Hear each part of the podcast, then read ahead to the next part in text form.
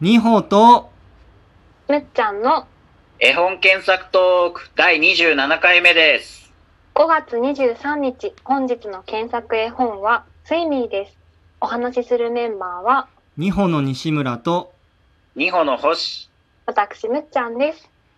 えっ、と、今回も今回で、あの、ズームで遠隔で、えっ、と、収録しているんですけど、はいえー最近、あの、僕の方で毎回最初にお二人に質問をよくしているんですけど、はいはい。今日もちょっと聞いてみたい誘ことが、導尋問ね。 はい。恒例のもう。定番に。で、なんか僕前からちょっと気になってることがありまして、はい。なんかデザイナーとかアーティストとかのインタビューとか見てると、うん。あのうん僕らの仕事って生きるのに絶対こう必要な仕事ではないけどみたいなうん。ういーん。うのをちょいちょい目にすることがあるんですけど、はいはおい。二人ってアートが絶対生きるのに必要っていうふうに思ったりし ます。ああ、なるほど。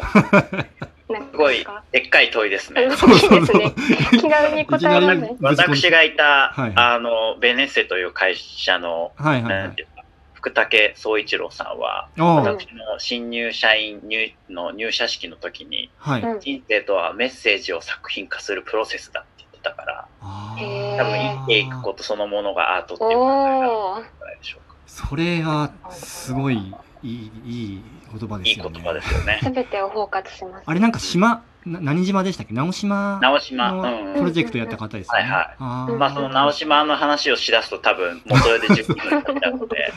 オイラであれですけど、だからそういう生きていくそのものがアートという考え方もあります。なるほどなるほど。うん。でまああのスイミーのあ今日の検索絵本スイミーなんですけど、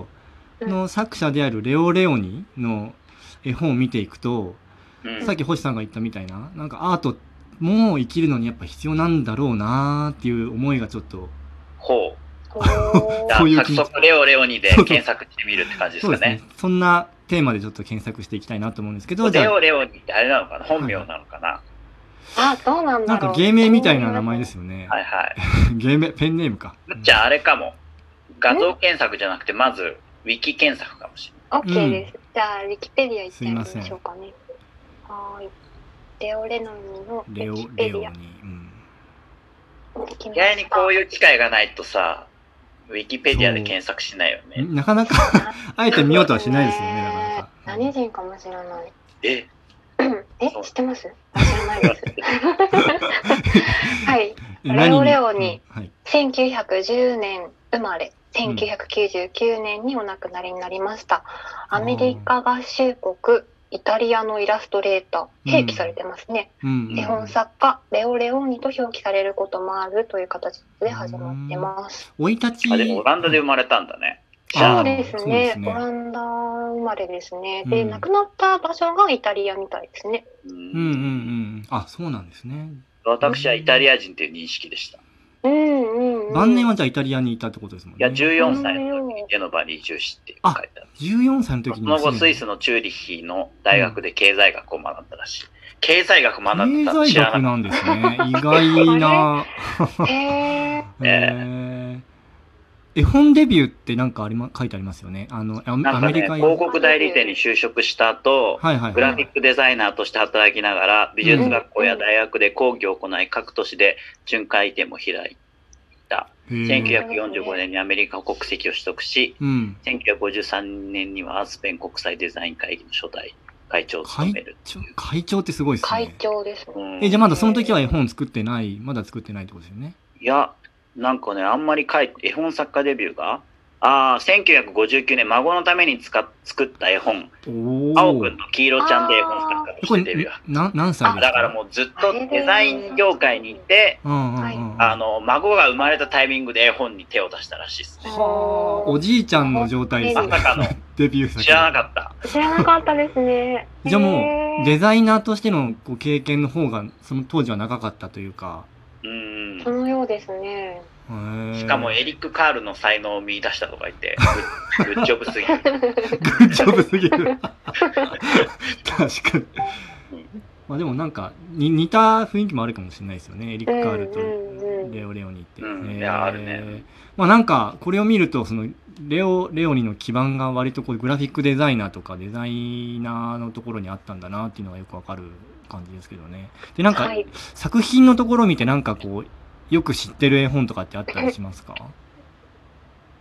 いや、う。もう、ほとんど知ってるな。うん、うん。レオレオにファンだから、あ私。、そうだあっそうたんあですそうね。なんだ知らなかったですまあ今日はあの、へ検索絵本でもある「スイミー」はもちろんちょっと取り上げたいんですけどーうんうんうんあとちょっと個人的にフレデリックっていうのがうんああの今ー日お話ししたあのさ最初に質問したあのテーマにちょっと近しいものがあったのでちょっとその2冊をまあ軽く話せたらなと思っては。はいいいます。 じゃあまず「スイミー」の方画像検索してみましょうか。なんこかれもう教科書とかにも入ってるぐらいだから入っね。てますよねそうですよね。僕も小学校の頃あ読みましたあの教科書で。教科書でね、うんあ出ましたよ画像ついにこれはもう誰もが知っうん。ってあの赤い魚がいるんですけど中に1匹黒いのがいて、ね。この黒いのが意外あの睡眠なんですよね。うんうんえ彼もおお話とかって覚えてますか内う容、ん。ざっくりとは覚えてるね。はいはいはいはいはいはいはい。そうですねむっちゃん覚えてます覚えざっくりとなんか そうですよね 黒い一匹だけなんですよね睡眠黒い魚としてそうなんですよね。他はみんな赤いお魚なわけですよねはいはいはいはいはい。まあ、なんか超ざっくりのあらすじを言うとなんか仲間が食われちゃうんですよ全部大きい魚に。うん。でそうすだったっけはい食われちゃうっていうか、まあ、襲われてで黒い魚のスイミーだけが一匹こう逃げて一人ぼっちになっちゃってそこ忘れてた、うんでなんか海をこう怖いなってさまよってるうちに再びこう仲間に出会う赤い魚の仲間に出会ってじゃあ今度は襲われてもいい大丈夫なように今度はみんなで力を合わせてあの大きい魚のふりをしてあうんうのんうんうん敵の敵となる大きい魚をこうおなんだうんうんうん追い返そうみたいなことをやってうまくいったっていうお話なんですけど。ううんん。うんうんうんそうそうそうそうなんかこれもあのなんでしょう、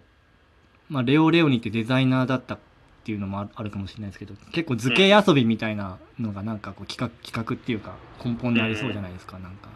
何遊び図形遊び図形遊びおー一つの形のものをたくさん集めて違う形を作ろうみたいなうん。なるほど、ね、多分そういうのがもともとであったんですけどでもうんこれのなんか僕がすごいなと思ったのはうん。なんかその単純な例えばワークショップとかでこういう図一つの図形から違う図形作ろうみたいなものいろいろできるんですけど、うん。それを物語にしてちゃんうとんみんなで協力すればこう、うん。なんだろう解決問題解決できるんだよみたいなそうう。いうん綺麗な落とし込み方がされてて、うんあ物語にするのにすごいうまいやり方したなみたいなうん。そうだね。ただの遊びだけで終わるんじゃなくってみたいな。うんうんうん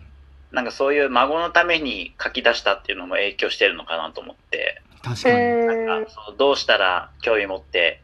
聞いてくれるかなみたいなのを試行錯誤する中であうーん確かにいうそもうなのかもしれないし、そういうの孫が生まれたぐらいの年になるとそういうさ、物語とかの懐も深くなってるだろうし、うんうん。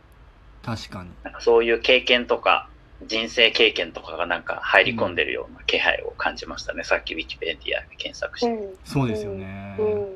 じゃあちょっと時間もあれなんで次フレデリックに行ってもらえるでしょうかすませんはいぜそれでリックですねフレデリックってあのー読んだことありますかあるある。ありますよね読んだことないですねあないですか私あれちょっと待ってこれあフレデリック絵本で検索するとあレオレオニーで、うん、検索するといいかもしれなはいいでなんかアイドルグループが出てきた。出てきましたね知らない 知らなかったす ねいたんだっていう、はいネズミのねあそうそうそうキャラクターのねネズミが、かわいいようね。んうんかわいいこれはあのーこれもじゃあちょっとざーっと話をあらすじ話すと知りたいですはい5匹のネズミがいてうんで冬ごもりするために、まあ、残りの4匹があの、うんいろいろ働くんですよね餌餌っていううんかうん食料集めたり、あーでへー主人公である眠そうな顔のフレデリックっていうネズミがあ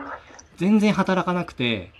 ーうなるんほどちょっと君僕たち働いてんだけど何やってんのってなんか寝てる感じなんですよ眠そうにしてて。はいはい。うんうんで僕はあの食料を集めてるんじゃなくて言葉を集めてるんだよ今つってへー いや、サボってるだけじゃないそのこで、みたいへーって感心できるむっちゃんが素晴らしいで す。そういう人好きだからとか言って。な。あーで、なんか残りの4人は、あの、ちょっとふざけんじゃないよみたいな半切れ状態 で、普通はそういう反応そうですそようね。そう。で、結局冬になった後に、あの、まあ、食料がだんだんなくなってきて、うん。で、結局なくなっちゃうんですよ。食料なくなって。で、寒くて、貧しくて、うそんな時に「君なんか言葉集めてたとか言ってたよね」って言ってうーん。 「ちょっと見せてみてよそれどうなの?」って言ってうでんその時にフレデリックっていうネズミが詩を読むんですよ自分で。うん太陽はこういうものでとかなんかこううん青空がこういうものでと季節がこういうものでっていうのをなんかそうだった。言うんですよえ。でー思い出してきたぞ。言葉のイメージからあの、うんすごい物理的には貧しいんですけどこう心がだんだんポカポカしてきてその残りの4人が。うん。でこうなんとか乗り切れたっていうそういうお話。えー、すごい。ででこれを読むとまさしくうんなんかこうアートのが生きるために必要だっていうのが、はい。なんかねまさしくその訴えられてるっていう感じつながりますメッセージにね。つながるわけですね。そうおー。こなんかこれももともとはなんかこうイメージのイメージ遊びっていうか言葉遊びっていうかこうう。うん。言葉からいろいろ想像してうんいろんな想像を膨らまして遊ぶっていうそういう、まあ、もなんかこれも言ってしまえばデザイン的な思考が元にあると思うんですけどうん、確かに。こうそこからちゃんとこうアートというのはこういうふうに社会にこう貢献できるよみたいな、まあ、ちょっと大げさですけど、うんうんうんそういうことにちゃんと物語として落とし込んでるのがそうですね。半端ないなっていう。うん、半端ないね。うんうんやっぱり、なんだろうな。繰り返すけど、うんレオニ、レオニさんがうん、人生をちゃんと生きてるから、そういう物語とかに落とし込めるんだろうなっていうのはちょっと思いましたけどいね。やーなんかこれ見習いたいですよね。ということで